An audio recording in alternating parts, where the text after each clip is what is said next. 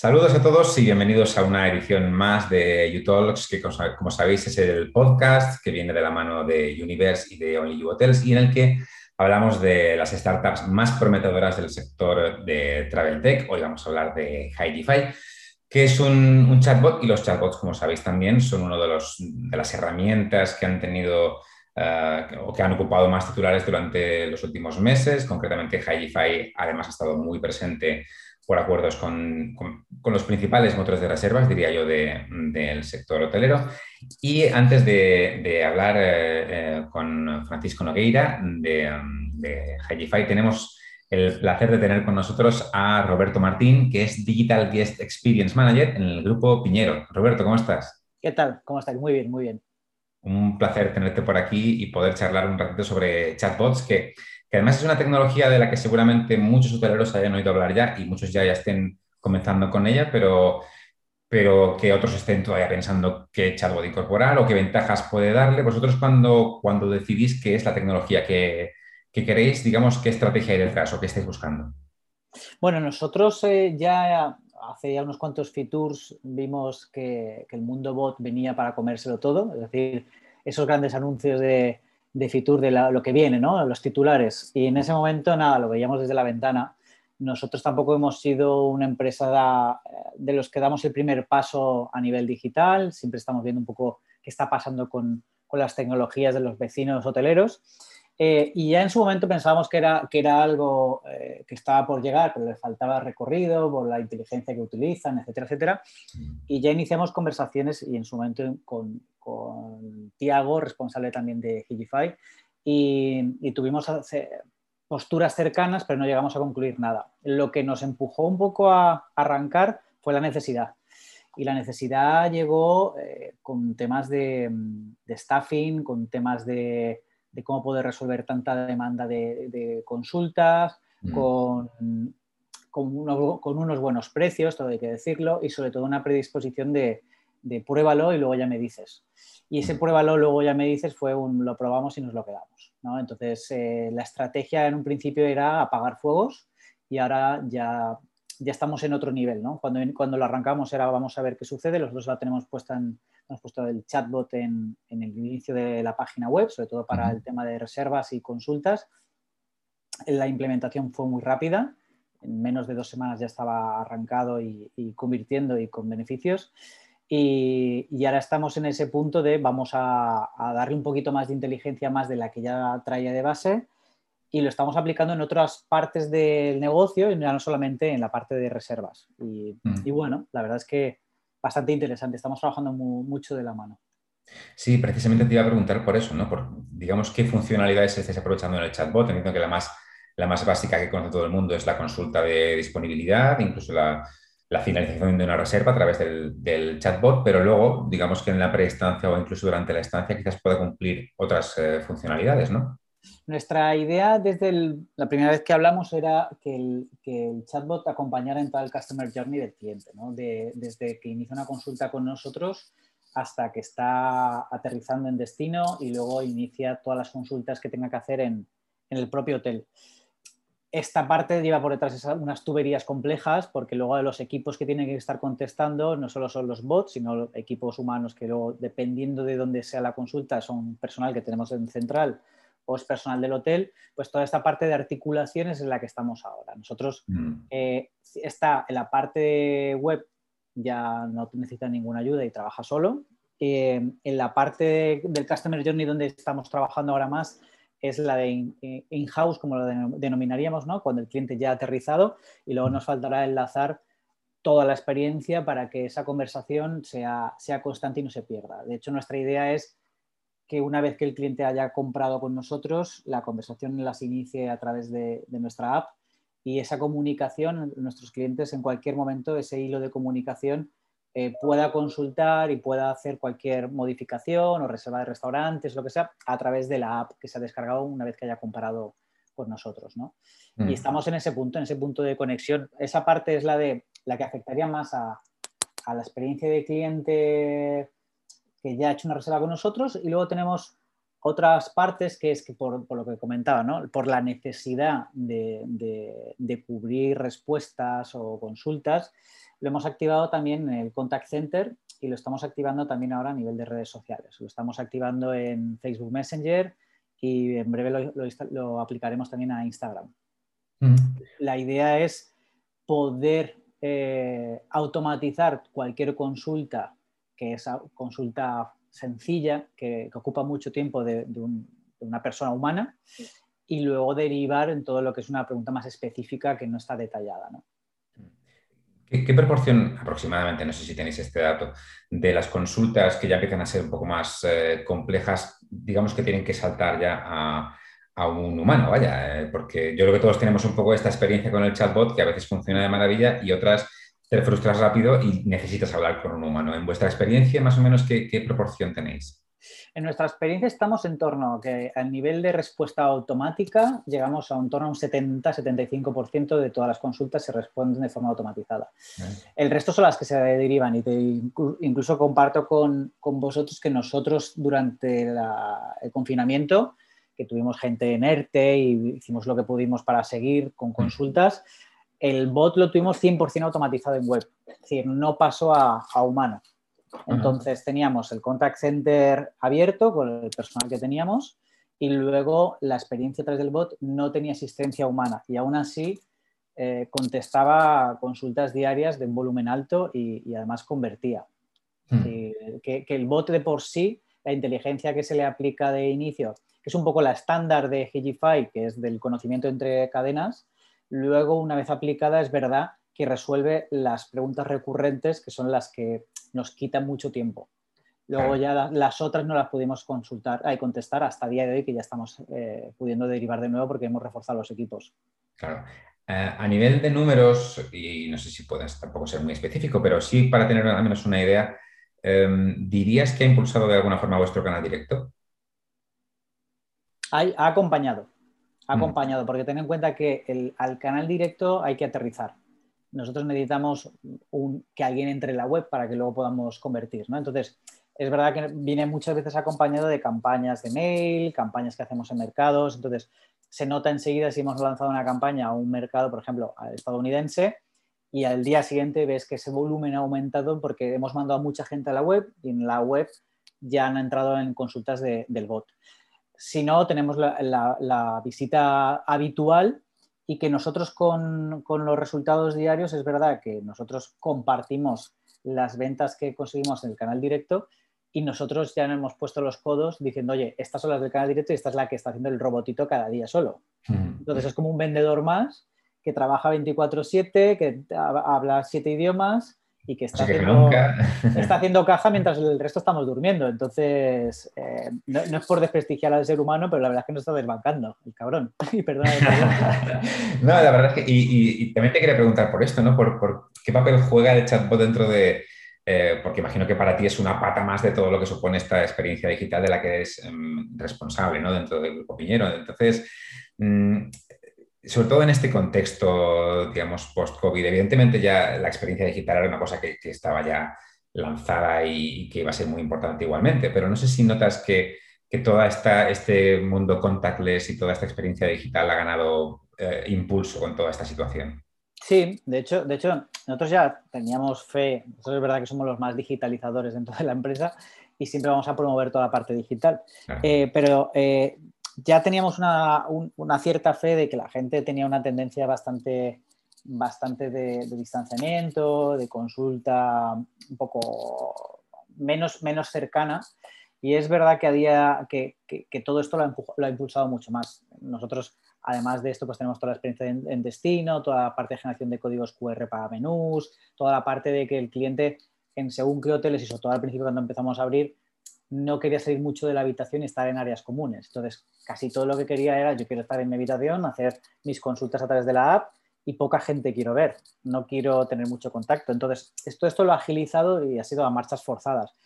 Por eso también el interés de, que eh, el bot de Higify en destino nos, nos sea bastante útil también para todas estas consultas, que es a nivel conversacional la gente ya no le, tiene tanta, yo creo que al principio se tenía un poco más de manía al tema de la experiencia de que estoy hablando con un robot y no me va a acabar de solventar, pero cuando está viendo que sí que está resolviendo dudas y quizás en tiempos mucho más rápidos, que a lo mejor según qué, persona que te coja la atención, pues está viendo que es bastante práctico.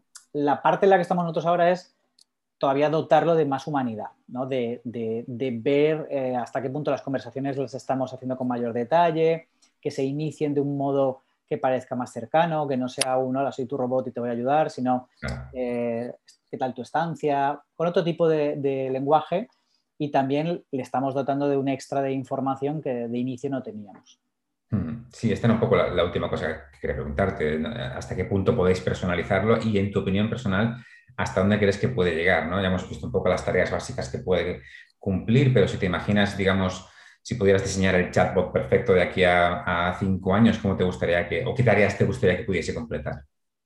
Yo creo que el bot puede hacer todo lo que queramos que haga, eh, pero para que pueda hacer todo lo que queramos que haga, deberíamos conocer todas las casuísticas que pueden surgir. Entonces, como es imposible, porque una vez te, te contacta un, cliente portugués que resulta que a lo mejor lo que quiere es eh, comer bacalao a la hora del buffet, porque nos ha pasado, hmm. el bot no te va a saber contestar esto porque sería la primera vez que alguien se lo pregunta. Entonces, tenemos que generar tanto volumen de conversación distinto y específico que no es recurrente para que te pueda resolver cualquier casuística. Entonces, poder llegar puede llegar.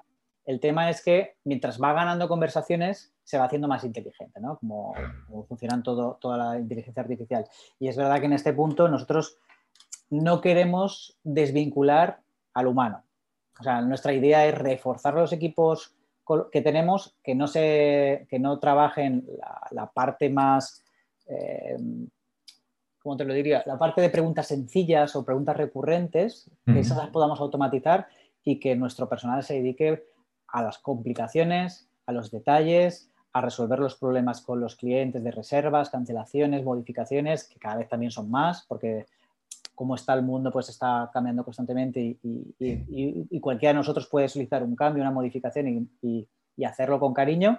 Y quizás el bot todavía no puede ser 100% amable como podría ser una persona o tener esa flexibilidad de, modificación.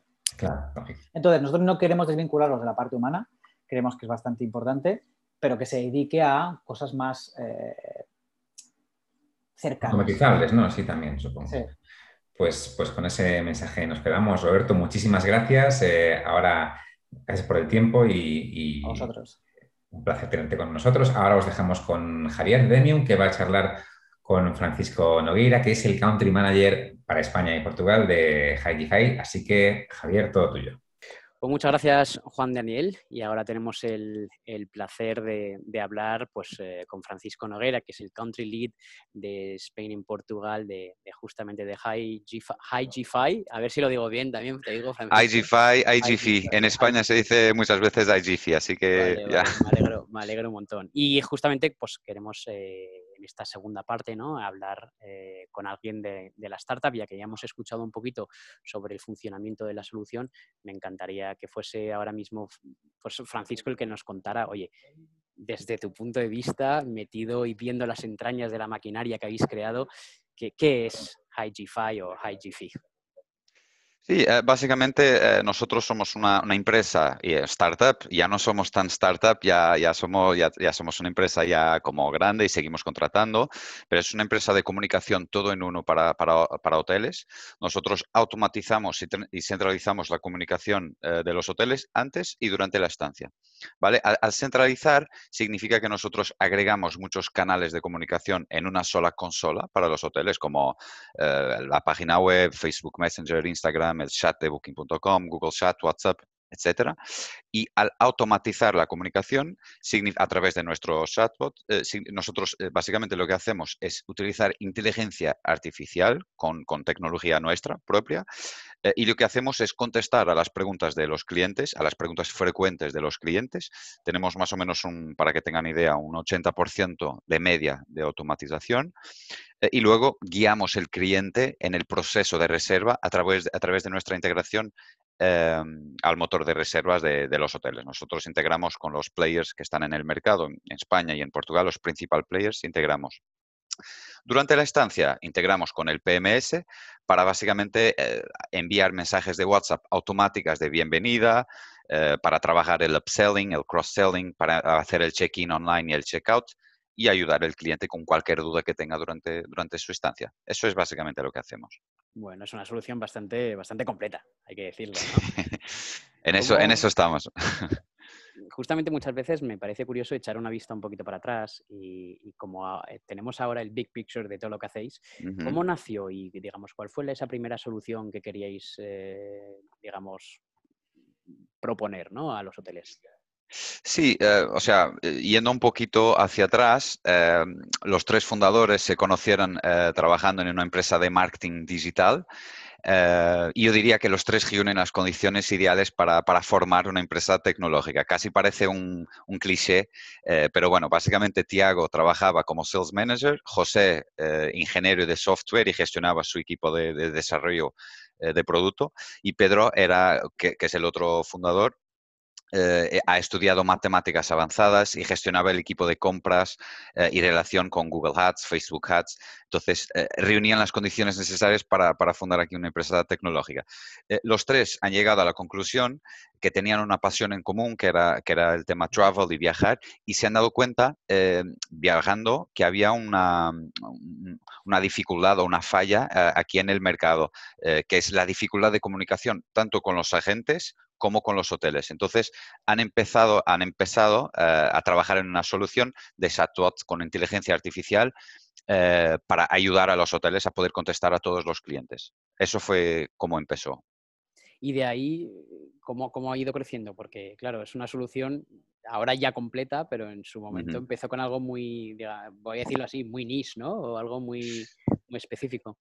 Sí, sí, sí. O sea, básicamente eh, ellos em, al inicio han empezado como solo por automatizar un canal que era el Facebook Messenger y de hecho aún trabajamos con clientes en, eh, por ejemplo, el, V Barcelona, trabajamos con ellos aún con la primera solución porque a él, o sea, a, él, a ellos les, gusta, eh, pero al día de hoy básicamente a medida que vas cerrando clientes, ellos te van pidiendo cosas diferentes, como es el ejemplo del grupo Pestana, que es el mayor grupo portugués y fue uno de nuestros primeros em, clientes. Ellos te van pidiendo cosas a nivel de producto, nosotros lo vamos desarrollando. Entonces nos fuimos creciendo a medida que los clientes nos van pidiendo nuevas funcionalidades. Y yo creo que es la mejor forma eh, a nivel producto y a nivel empresa de crecer según las necesidades de clientes. Hablando, hablando de crecimiento, Francisco, te has encargado de, coger ese producto, esa solución y ese bebé que habían montado en Lisboa y, llevarlo al mercado español, ¿no? ¿Cómo, ¿Cómo se planteó esa expansión y cómo se ha ejecutado esa expansión a España? Yo diría que es algo muy natural. También, eh, bueno, en nuestra industria hay muchas empresas eh, y, eh, tecnológicas y digitales españolas que hacen lo mismo. Por supuesto, Portugal es un país más pequeño, entonces el mercado no es, no es tan grande, pero yo creo que en nuestro caso fue claramente porque tenemos un producto similar, España y Portugal, a nivel de, a nivel de turismo. Em, claro, hay aquí la proximidad geográfica, que es, que es algo muy importante, incluso a nivel de integraciones, eh, es algo que siempre ha habido buenas relaciones y facilidad de integrar con sus motores de reservas, PMS. Eh, entonces, aparte de eso, de ser un mercado similar, em, yo creo que otra cosa también es que es un sector, los dos, Portugal y España, tenemos un sector muy preparado para la digitalización. Perdón si lo digo mal, este portuñol de vez en cuando me sale. Em, y es un mercado muy preparado y preocupado en, incrementar la independencia de los big sharks, que son los Booking, Expedia, etc. Entonces, son dos mercados que trabajan mucho para incrementar su conversión directa. Eso lo vemos como de similaridades entre los dos eh, mercados y, por eso yo creo que ha sido, no digo fácil, pero ha sido eh, como eh, más smooth nuestra entrada en el mercado español. Sin embargo, tiene que haber algún tipo de diferencia, ¿no? ¿Hay, hay, eh, ¿hay diferencias en el mercado portugués-español o, o, son mercados completamente idénticos? Es decir, desde tu punto de vista, a la hora de proponer el servicio, ¿hay algún tipo de, o cuesta más por algún tipo de motivo? Yo diría que eh, el mercado español es, muy, es muy abierto. Muchas veces el mercado portugués muchas veces funciona mucho con o sea, eh, a lo mejor prefiere trabajar con eh, soluciones portuguesas, aunque a veces sean peores. El mercado español creo que es un mercado más, más abierto y es un mercado más, más regional, ¿no? El mercado portugués es más, funciona como único, toda la gente se conoce y en España, pues cada sitio, cada región es, es, un mundo y, y, ahí si empiezas a lo mejor a trabajar con dos hoteles que son, por ejemplo, de Tenerife o, o Mallorca, con grupos que sean grupos conocidos ahí, ya lo tienes más fácil, pero funciona mucho por, regiones. Eh, como, como cosas parecidas, yo creo que los dos mercados aún tienen mucho eh, las familias que tienen como grupos hoteleros, que aún tienen una, gestión un poco tradicional. Eh, bueno, es otro, es, ya, son, son, familias antiguas que ya tienen los hoteles, pero que aún así están abiertas a digitalizar la, la comunicación. Yo lo veo por lo menos, aunque no implementen ya los servicios, están abiertos a, mirarlo y a, plantearlo en un futuro próximo. Y eso creo que, está muy bien. Eh, por, intentar hablar también del elephant in the room, eh, COVID obviamente ha impactado y tiene que haber impactado de alguna manera en, la manera que habéis trabajado este último año. ¿no? Eh, ¿cuáles, son ¿Cuáles han sido esos momentos más difíciles o, hasta qué punto ha impactado el COVID en vuestras operaciones y en vuestra estrategia ¿no? durante estos últimos Claro. Sí, yo creo que para, todo lo que es empresa tecnológica en, travel, o sea, obviamente el COVID ha, sido ha tenido un impacto grande en, todos los modelos. Yo creo que quizás para nosotros es un poco diferente. O sea, por un lado, empezando por las dificultades, claro, eh, algunos clientes nuestros lo han pasado muy mal y algunos siguen, lo siguen pasando, pasando, pasando mal. Entonces, ¿Qué hay que hacer en esos momentos? Hay que ser un poco flexible a nivel de contratos. Algunos tuvimos que mm, congelar eh, eh, los acuerdos o extender eh, para, mm, extender el acuerdo en el final del contrato. Se trata de ser flexible porque en estos momentos también las relaciones comerciales se tornan más fuertes. Cuando pasen, o sea, los clientes que, han visto que, su, que su partner ha sido como flexible, eso va, yo, diría, enfuertecer, digamos, la relación. En nuestro caso, de hecho, eh, es un poco diferente y digo un poco contracorriente. Nosotros hemos crecido 150% a nivel de, número de clientes durante la pandemia. Eh, ¿Y esto por qué? Porque eh, aunque las reservas puedan ir, o sea, han, sido bajas, obviamente, y esto no solo en Portugal, en España, a nivel global, pero el turismo, claro, las reservas a nivel global han bajado, pero las preguntas han, crecido mucho. O sea, al día de hoy es muy difícil que alguien se marque sus vacaciones, mm, no sé, por ejemplo, si va a Mallorca o, por, ejemplo, o a Tenerife, lo que sea, es difícil que alguien se marque su, su, viaje y no hable eh, con el hotel directamente para preguntarle si, no sé, si el spa está abierto, si el, si el, COVID, si el hotel cumple con todo el tema de COVID. Y entonces eso a nosotros nos abre una puerta que es el hotel necesita una eh, herramienta para contestar de forma eh, casi inmediata a los clientes, porque si no lo hacen, los clientes mm, literal buscan, abren la página de Booking o lo que sea y buscan otro hotel. Entonces, nos abre aquí una oportunidad. Yo diría también una oportunidad también para los hoteles, porque el cliente al entrar a la página web eh, del hotel, hay aquí una oportunidad del cliente cerrar directamente la, la, reserva en su, en su motor de reservas y, aquí el ingreso para el hotel va a ser mayor porque no tendrá que pagar la comisión a, las OTAs, a los canales. Entonces, hay aquí un win-win situation, yo diría. Qué bueno. Eh, ya que, eh, bueno, eh, tenéis buenas operaciones, estáis muy bien colocados también en España en esa expansión que habéis hecho, ¿cuáles son los, mercados a expandir? ¿no? o, dónde estaríais ahora mismo poniendo la mira ya para hacer el próximo salto? ¿Dónde va Higify en el futuro? Sí, eh, o sea, muy directamente Francia y UK. Eh, muy directamente. Es donde estamos contratando. De hecho, acabamos de, empezar a, trabajar con, bueno, con dos personas en UK, una otra persona que será responsable por Francia. Entonces, son los mercados que vemos que, son más parecidos y donde también ya tenemos algunos clientes. Entonces, es donde estamos yendo ahora mm, directamente. Esto no significa que, no, que, no trabajaremos con otros eh, mercados.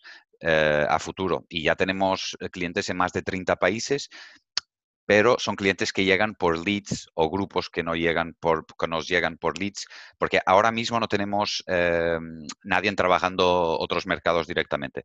Pero creo que si seguimos este modelo, será el próximo paso para, para expansión. Qué bueno. Que, antes comentabas eh, que, se, han hecho, se han, hecho muchísimas preguntas con el COVID y que los hoteles han tenido la necesidad de hacerse muchísimas preguntas. Y me da la sensación de que es un renacer, pero renacer de otra manera. Es decir, si tengo que volver a abrir el hotel después del COVID, quiero abrirlo, pero quiero abrirlo pensando en que en el futuro mm, no ir con la manada, sino intentar hacer otras cosas. Y es por eso lo que entiendo que vosotros habéis, digamos, eh, crecido tanto durante el COVID. ¿Qué auguras tú personalmente ya, Francisco, ¿qué auguras tú para el futuro, tanto en España como en las operaciones que, podáis tener fuera? ¿Cuál es tu deseo, vamos a decirlo así? Bueno, yo eh, obviamente como, como, portugués y como ibérico eh, creo, eh, espero, espero que Portugal, España, y de hecho y los números así lo dicen. España, por ejemplo, está a nivel de número de reservas y si no hay otra ola, esperemos que no, si no hay otra ola a nivel de número de reservas, España estaba como número uno del mundo y claro, no queremos que eso eh, vaya a convergir en, cancelaciones. Lo que queremos es crecer con el mercado, educar también un poco el mercado y yo lo que quiero es que por lo menos haya la, apertura entre España y Portugal de, eh, de ofrecer al cliente la posibilidad de comunicación digital. Cuando el cliente está en el hotel, no significa, y aquí hay mucho la conversación entre perder em, perder el toque humano o, el toque personal. Yo no creo que se trate de eso. O sea, nosotros no creemos que se trate de eso. se trata de dar al cliente la posibilidad de una comunicación digital, por ejemplo, vía WhatsApp, durante la estancia obviamente siempre dando el toque humano y si el cliente quiere hablar con un agente o quiere ir a la recepción, que haya alguien, que, haya... alguien ahí, que haya alguien ahí bien dispuesto y si porque esto es algo que que las personas cuando vienen a España o Portugal es algo que les gusta, nuestra buena disposición, o sea, nuestra, nuestra forma de recibir, eso es lo que atrae también e, el turismo. Entonces, no perder eso, pero dar también la posibilidad de, de la comunicación digital que es tan importante al día de hoy que al final vosotros es que no sois sustitutivos de, un customer service, vosotros sois un añadido de ese customer service. De acuerdo, de acuerdo. Nosotros no, lo que, y muchas veces nos preguntan, eh, pero están, eh, la, inteligencia artificial está sustituyendo nuestro trabajo. Es una pregunta muy común que me hacen. O sea, y, no lo creemos así lo que hacemos es contestar a las preguntas frecuentes de los clientes, o sea, y, liberar eh, el, colaborador del hotel eh, o la persona de reservas, liberarlo para que pueda atender al cliente y hacer lo que sabe hacer mejor, que es eh, el customer service.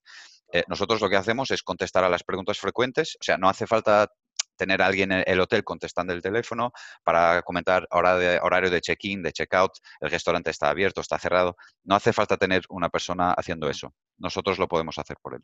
Claro, y tienes a esa persona dedicada a lo que tiene que hacer, que es estar en la puerta pendientes, saludando incluso por nombre, conociendo al cliente antes de que llegue. me parece una solución fantástica. Eh, pues te agradezco muchísimo estos, estos minutitos, eh, Francisco, porque nos, viene fenomenal justamente el, poder ver este otro lado de la moneda y conocer desde la startup misma cómo se está haciendo esta solución. Así que nada, muchas gracias Francisco Nogueira, que es el country Javier. de Portugal y España.